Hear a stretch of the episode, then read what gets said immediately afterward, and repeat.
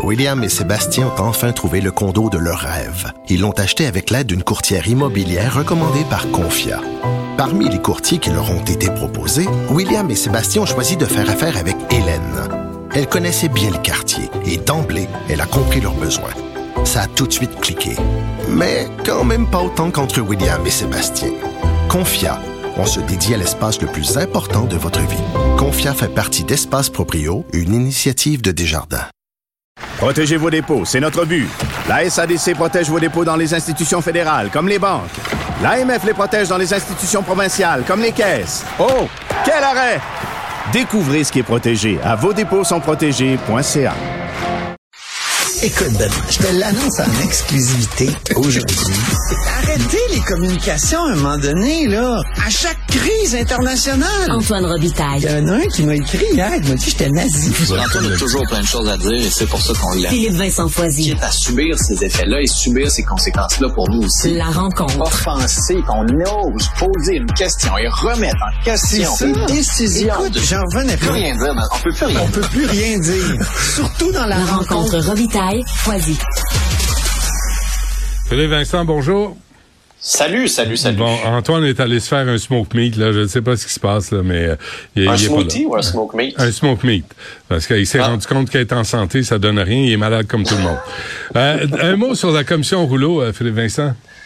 Oui, ben c'est euh, la vice-première ministre et ministre des Finances, Christophe Freeland, qui témoigne en ce moment. On est comme dans les dernières heures de cette commission-là, avant euh, Justin Trudeau demain. Euh, il n'y a pas de grosses, grosses révélations sur pourquoi on a appliqué la loi sur les mesures d'urgence. On comprend qu'il y avait des enjeux financiers euh, et autres, mais je pense que ce qui va retenir le plus l'attention, c'est la perception que les investisseurs avaient du Canada à ce moment-là. hein. C'est pas la première fois qu'on en parle de manifestants là, tu sais, qui bloquaient des voies ferrées. Puis on disait, le Canada, pas nécessairement un bon partenaire pour investir. Là, on bloquait la frontière canado-américaine. Il y a des usines productrices de voitures qui ont dû fermer certains quarts de travail.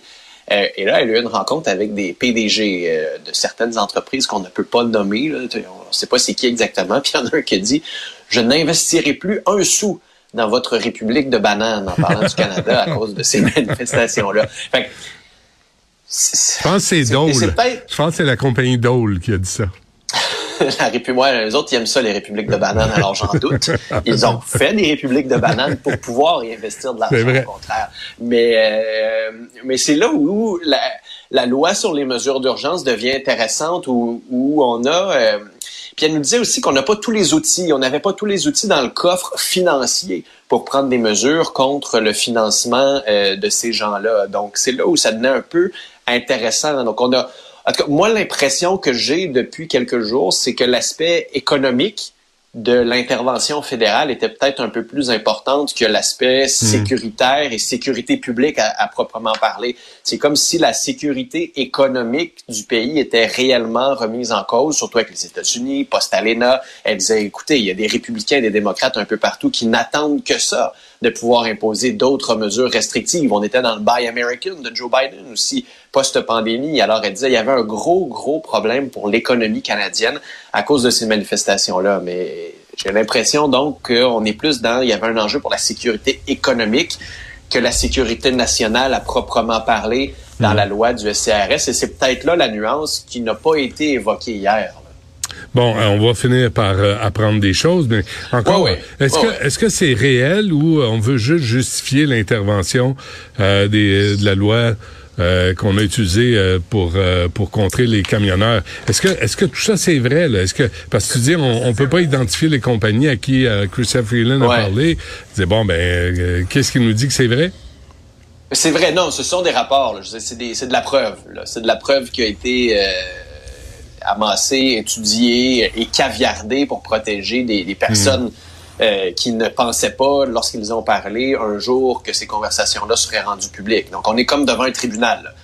C'est- les mêmes règles qui régissent un tribunal, euh, qui régissent en ce moment la commission euh, d'enquête. Et c'est là où on avait une nuance intéressante et un peu, je te dirais, pas mal dérangeante hier. C'est quand le ministre de la Justice, qui est aussi l'avocat du gouvernement, ben, c'est le procureur général du Canada, qui disait, ben, je peux pas vous donner les conseils que j'ai donnés au gouvernement juridique parce que c'est protégé par le privilège avocat-client. Mais tu dis d'accord, sauf que ce sont ces conseils-là qui nous permettraient de comprendre pourquoi le gouvernement légalement et sur quelle base légale le gouvernement s'est penché, s'est, a utilisé quelle base légale pour décider Mm. d'utiliser la loi sur les mesures d'urgence. Fait que le nœud de la décision gouvernementale, on ne l'a pas et donc c'est un peu difficile. Mais on n'a jamais les avis euh, juridiques. Ah non, je comprends, mais pour ce Les cas-là, avis on juridiques, c'est toujours euh, secret, oui. Bon, Oui, ben, oui. tout ça pour rien là-bas. Euh, un Ben- mot, t'as, t'as parlé à notre ami Gabriel Nadeau-Dubois, Philippe Vincent? Ben oui, ce matin, de sa, de rentrée parlementaire, de l'inflation. et euh, et c'est une drôle de position, je trouve. Et je pense qu'Antoine et moi, on va s'entendre là-dessus. Leur proposition de geler la hausse des tarifs.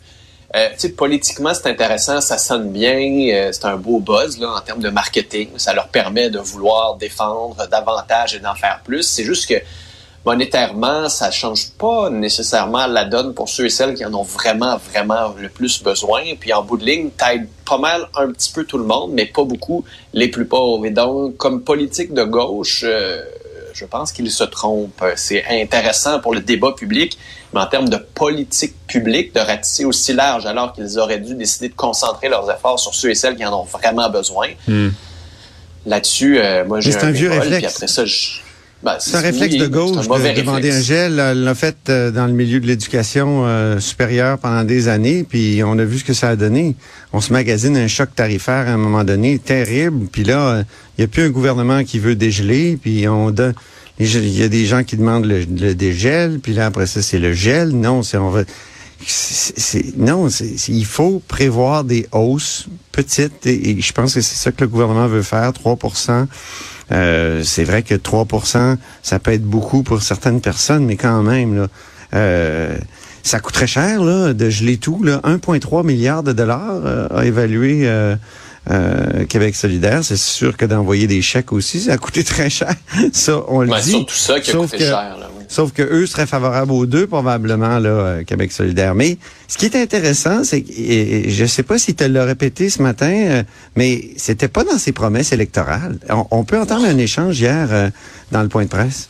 Ça ne faisait pas. Non, il y avait différentes propositions. Il y a des tarifs qu'on proposait de réduire davantage. Je donne l'exemple des frais de scolarité, par exemple. On proposait Pourquoi de les le- réduire de l'idée de- 25 du gel n'avait pas été retenue dans le cadre de la campagne? C'est-à-dire que quand on fait une campagne électorale, on présente des, des engagements en tant que futur gouvernement. En tout cas, c'est ce qu'on souhaite quand on fait une campagne électorale. Une fois les élections passées, notre rôle change. On est ici pour talonner le gouvernement, pour lui faire des propositions, puis on essaie de faire des propositions qui sont les plus susceptibles possibles d'être reprises par le gouvernement. Alors, Benoît, Philippe Vincent, désormais, il va falloir demander aux partis politiques un programme s'ils sont au gouvernement, puis un programme s'ils sont c'est dans l'opposition. C'est exactement ça.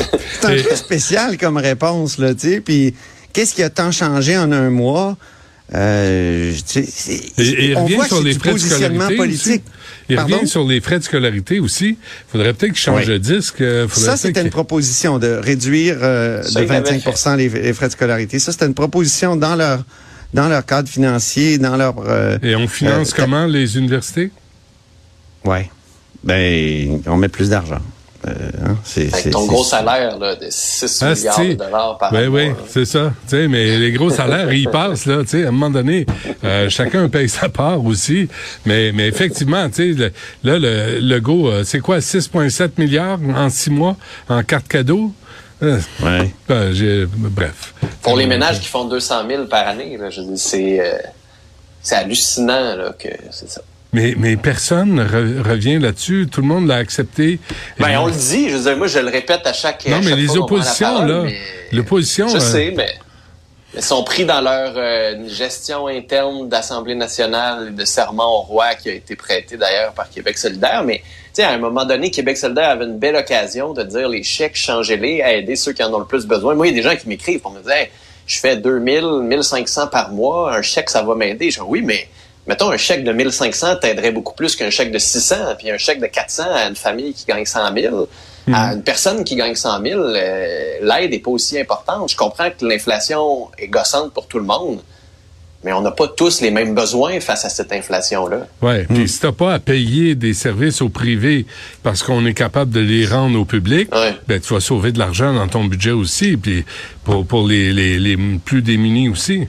Je sais pas. Mais allez réécouter euh, l'entrevue à Gabriel Nadeau-Dubois. Antoine, je serais curieux de savoir ce que tu penses. Parce qu'à la fin, j'ai dit, ouais, mais le loyer et tout ça, c'est la Banque du Canada qui gère ça. Puis oui, mais il faudrait que Legault demande à Justin Trudeau de peut-être envoyer un message à la Banque du Canada. Est-ce qu'on est rendu à ben, la? Demandez-vous.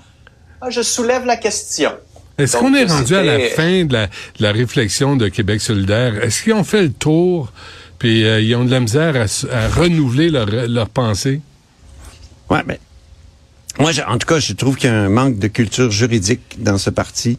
Et souvent, euh, ils ont des propositions comme celle-là, puis on se rend compte que c'est le fédéral qui est responsable. La question de Philippe Vincent est très bonne. Tu sais, euh, on a beau lever le nez, encore une fois, sur les questions constitutionnelles, à un moment donné, il faut connaître un peu le cadre, puis euh, savoir que euh, tel tel gouvernement s'occupe de telle affaire, puis tel gouvernement s'occupe de telle autre. C'est que c'est ça a l'air niaiseux, ça a l'air d'une obsession de ma part, mais je veux dire, est ça une. prend une cul- C'en est une, Antoine. Avoue-le, là, c'est une je- obsession. Non, mais je, je l'avoue, c'est une obsession seul qui connaît les règles délicieuse dans laquelle je me Ben oui. vautre. Mais, mais Non, mais si t'es en politique, si tu veux, Mais- si tu penses devenir le prochain gouvernement, ce sont des choses que tu devrais savoir. Oui, c'est ça. Puis, puis, puis aussi, quand tu es législateur, il faut que tu aies une culture politique. Puis il n'y a pas assez de monde, je trouve, dans ce parti-là, Ouais. qui ont ce type de notion-là. Et il n'y a pas assez d'avocats. Je veux dire, ça, oui, ça prend pas juste des avocats. Il y a une certaine époque, il y avait juste des avocats à l'Assemblée nationale. Puis, bon, c'était c'était pas toujours une bonne affaire. Mais quand il y en a plus, euh, il y a un problème aussi. Qu'est-ce que tu veux dire? Ça- Qu'est-ce que tu veux dire, le fond de ta pensée, là? Vas-y. Le fond de ma pensée? Oui. Ben, je pense que les avocats ont un rapport à la vérité qui est un peu particulier souvent. Mm. C'est c'est c'est les avocats, c'est la vérité, c'est selon mes intérêts, tu sais. La cause Alors, Et, et- Ouais. tu sais, c'est comme Guy Bertrand, tu sais, qui était ultra indépendantiste tout d'un coup parce qu'il était fâché parce que M. Pari- Parizeau il l'avait pas consulté euh, avant le référendum de 95. Il est devenu hyper anti, puis là il y avait toutes sortes d'arguments juridiques, puis bon. Le feu Euh, dans hein? les rues, puis là, il est revenu indépendantiste. Il est redevenu après, puis il nous a donné, il nous a écrit un guide pour l'indépendance, en tout cas. Hum, hum, hum. Mais hey, je tiens à dire que Ouais. Québec solidaire, puis Philippe Vincent l'a dit, le- le- mais ils ont prêté serment à Charles III. Il irait juste Arun Boisy, il paraît, qui vient d'avoir son rendez-vous. Mais on peut écouter un beau moment de malaise hier au point de presse à ce sujet. On s'est entendu pour le faire tous et toutes. Donc, dans le fond, tout le monde le fait. Il y a juste notre collègue Haroun qui a son rendez-vous demain. Donc, euh, ce sera fait dans les prochaines heures. Sinon, tout le monde, euh, tout le monde est passé par ce désagréable, mais néanmoins, euh, malheureusement nécessaire euh, moment. le moment. Exact. Est-ce que vous êtes senti salut, M. Ça, ça a été le fun pour personne. Non, mais la dernière fois, vous êtes salut, c'était souillé que vous aviez utilisé. Ouais, je préfère pas commenter encore. Est-ce que les qualificatifs va- s'appliquent toujours? C'est à jamais. hein. Il a dit qu'il c'est ça, il a dit qu'il était souillé à jamais à cause de son euh, de son serment de, de 2018. À Elisabeth, imagine à Charles comment il devait être souillé. Mais on dirait qu'il on dirait qu'il parle du serment au roi comme d'un rendez-vous euh, pour une coloscopie. Il fallait passer par Oui, là. ben, on Sans anesthésie. Sans C'est pas mal anesthésie. ça.